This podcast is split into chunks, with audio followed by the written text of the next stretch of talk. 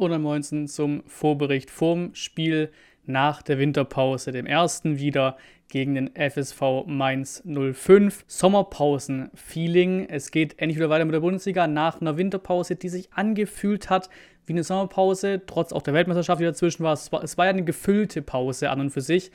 Aber es war halt faktisch tatsächlich auch wirklich fast eine Sommerpause. Und ich habe mal gerechnet.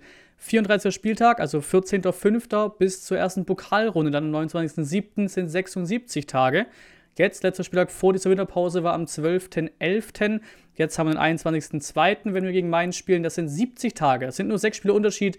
Diese Pause hat sich ewig angefühlt, weil sie es eben auch war. Heißer Restart. Wir mussten länger warten als andere europäischen Ligen, dass es wieder weitergeht. Dafür geht es aber eben mit Vollgas wieder weiter. Geht mit Vollgas los. Zwei englische Wochen in Folge. Jetzt sind es auch direkt schon mal drei Spiele in sieben Tagen. Mainz am Samstag, Hoffenheim am Dienstag und Freitag dann auswärts Leipzig. Danach geht es im Pokal auch wieder am Dienstag nach Paderborn und am Sonntag dann Bremen. Da muss dann halt auch wirklich gerade in der Liga natürlich äh, auch direkt geliefert werden, sonst wird die Unruhe hier auch größer. Chaos im Verein, denn diese Unruhe herrscht ja nicht nur aus sportlichen Gründen. Der VfB schafft es eben auch aktuell immer wieder, sich komplett selbst abzuschaffen. Und hier reden wir von ganz oben im Verein. Ich bin da ehrlicherweise nicht so tief drin. Ich hatte schon immer mehr den Fokus auf den Sport. Es gab Berichte zu möglichen Satzungsverstößen im Vereinsbeirat. Das hat der VfB entschieden dementiert und so ist auch das Bild aktuell. Der VfB ist eigentlich geführt nur irgendwie ja, am Dementieren, am, am Ausbessern von Situationen. So auch gestern am Mittwoch im Nachgang zu den Dienstagsrücktritten. Schosser und Bitzer sind da zurückgetreten aus dem Vereinsbeirat. Hier wurde, wie gesagt, den beiden äh, den Endstatements von den beiden, quasi den Vorwürfen von den beiden äh, widersprochen. Da ein interessantes Zitat, um was es das eigentlich ganz gut zusammenfasst, um was es geht, von der Frau Schosser. Unerträgliche, unprofessionelle, allein auf Machtsicherung bedachte und diffamierende Vorgehen wesentlicher Mitglieder der Gremien führen mich zu diesem Rücktritt. Das fasst es eigentlich ganz gut zusammen, worum es da geht. Interessant auch, ein Ricky Palm vom SDR-Podcast hat einen Droh, hat Drohpost bekommen, sag ich mal, im Sinne von rechtliche Schritte können eingeleitet werden, hat sich aber, hat auch schon gestern Abend wieder geschrieben, hat sich aber durch ein Gespräch geklärt, aber krass, wie es selbst so weit geht, weil der kommt ja auch immer wieder mit, mit Insidern raus, hatte gute Kontakte zum VfB, wahrscheinlich ging es darum, weiß ich aber auch nicht. Ähm, nun prüft auch, kam sie mittendrin noch das Skript umgearbeitet, kam noch mittendrin rein. Nun prüft sogar die Staatsanwaltschaft eben diesen Vorwurf der Untreue, jetzt auch ums Präsidium, also um die Top 3 da oben, um, ähm, um, um Riedmüller, um Adrian und um Vogt, soweit ich das verstanden habe. Ähm, und da ist auf jeden Fall dann auch einiges äh, im Argen. Da ist einiges im Argen. Ich bin gespannt, ob es da Fanreaktionen geben wird äh, aus dem Stadion raus, aus der Kurve raus. Wir kennen irgendwelche, keine Ahnung, diese Spalterbilder von Dietrich oder sowas. Ähm, mal gucken, ob es so weit kommt. Kommt ja auf Social Media sehr viel Hass entgegen. Entgegen Werle vor allem, entgegen Vogt mittlerweile auch. Ähm, ist natürlich nicht geil. Ich halte meinen Fokus auf dem Sportlichen, denn so einfach ist es ja auch im Fußball, so einfach, so, so ist es auch einfach, so müssen wir auch denken wenn es da scheiße läuft, dann ist halt die Kritik schnell da und auch schnell ganz groß. Das kann man viel wieder mit sportlichen Erfolgen abdämpfen. Dann ist es wieder ein bisschen ruhiger, was auch das angeht. Einfach automatisch. So ticken wir Fans, so tickt auch gerade Social Media. Ähm, und darauf hoffe ich mal sehr. Cool Pushkas Award. Äh, hier schmeiße ich mal eine kleine coole Meldung mitten rein. Hier ein bisschen was Negativeres von vorhin mit Chaos im Club.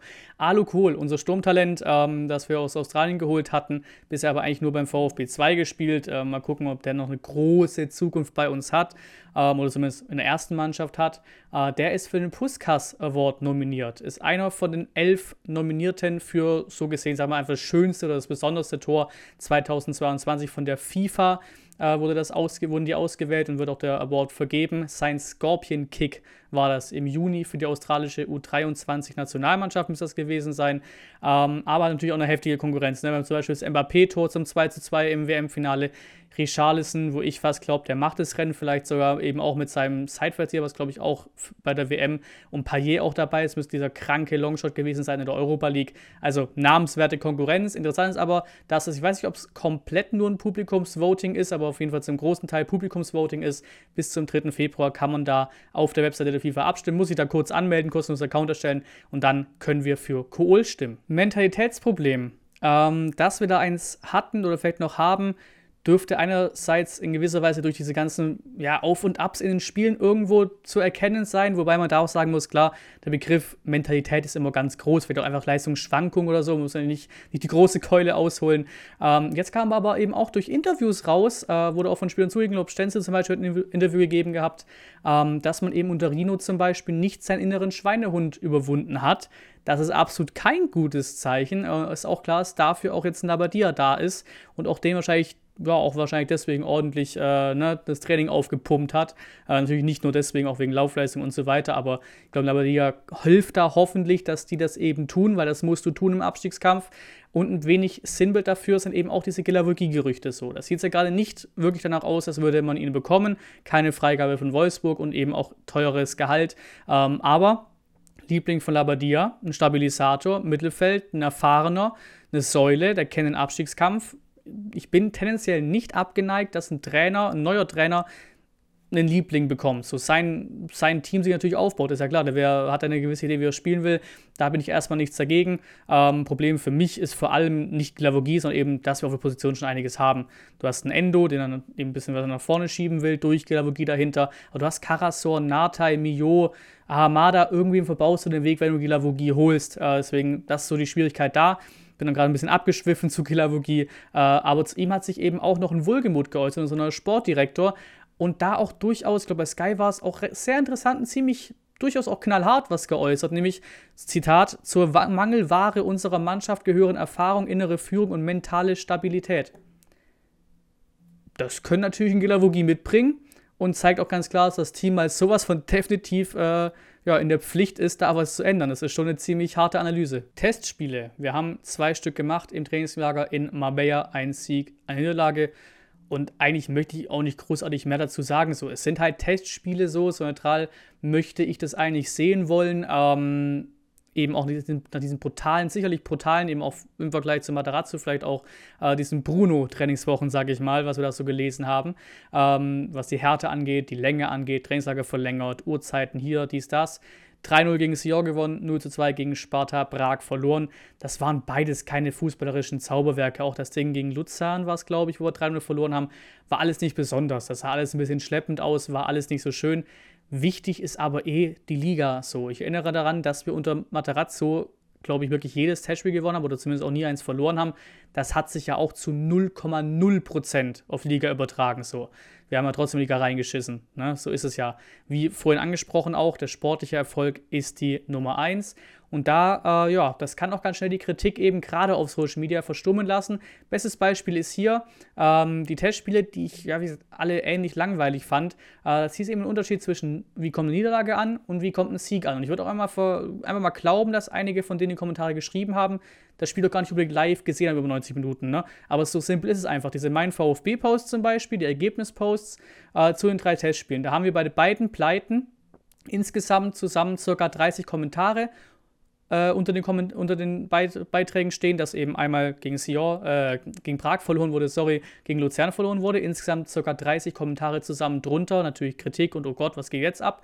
Der Sieg gegen Sion, 3-0-Sieg, da steht kein einziger Kommentar darunter, weil bei Sieg gibt es nichts zu meckern, brauche ich auch, da muss ich auch nichts loben so. Das ist sowieso gerade so für mich gefühlt die, die Marschroute beim VfB. Nur Kritik, Lob lassen wir erstmal bleiben. So, wenn man das jetzt gleichermaßen haben wollte, wenn man gleichermaßen auf die, auf die Testspiele blicken wollte, hättest du jetzt auch 15 Kommentare Niederlage Luzern, 15 Kommentare Niederlage gegen äh, Prag, aber eben auch 15 positive Kommentare für, den, Kommentare für den Sieg gegen Sion.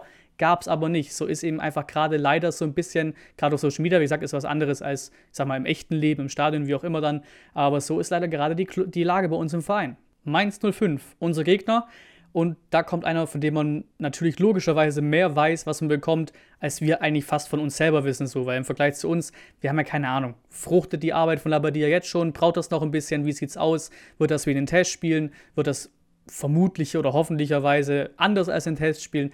weiß ja noch kein Mensch. Äh, Mainz auf Platz 10 aktuell, 5 Punkte vor uns, ist im Mittelfeld. Ich wollte wollt fast sagen im gesicherten Mittelfeld, aber gesichert ist ja quasi keiner. Das ist alles so dermaßen eng beieinander. Jeder Spieltag, jeden, jedem Spieltag bewegt sich noch irgendwas gerade. Äh, Labadia sagt auf PK zu Mainz, dass sie ein klares Gesicht haben, einen klaren Weg haben, Zweikampf betont, viel Intensität. Jeder zieht mit, das machen sie gut.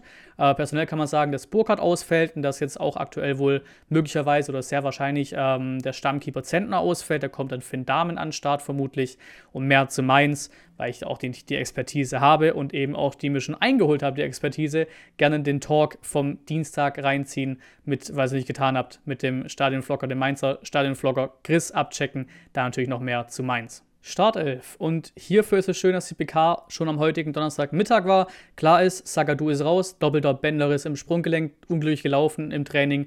Ähm, mit ihm war auch Bruno sehr zufrieden. Wir hatten als Säule gesehen hinten drin natürlich alles sehr unglücklich gelaufen.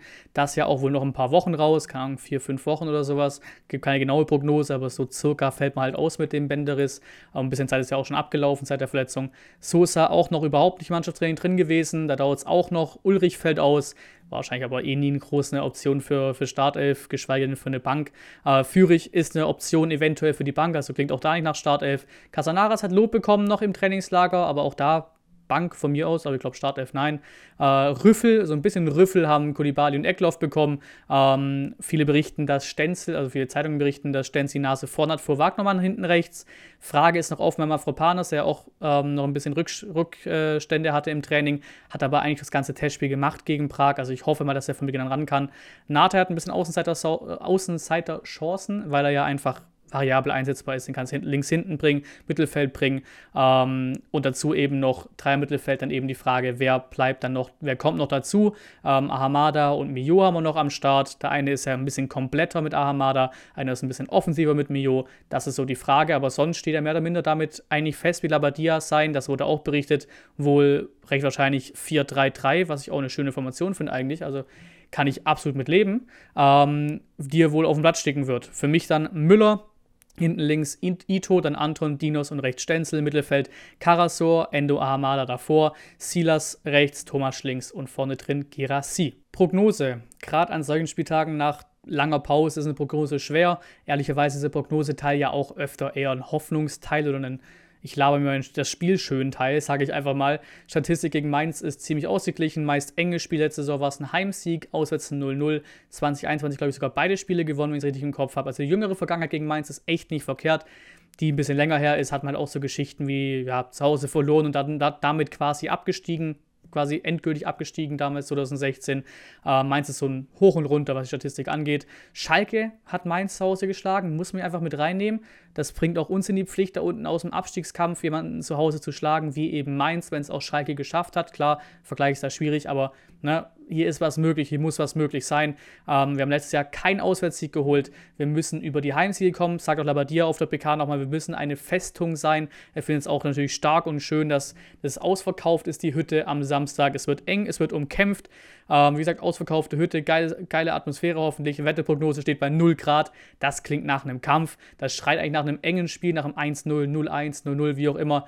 Aber wir kassieren meistens immer eine Hütte eigentlich ja, Chris meinte, glaube ich, auch, dass Mainz da auch nicht ganz unanfällig ist.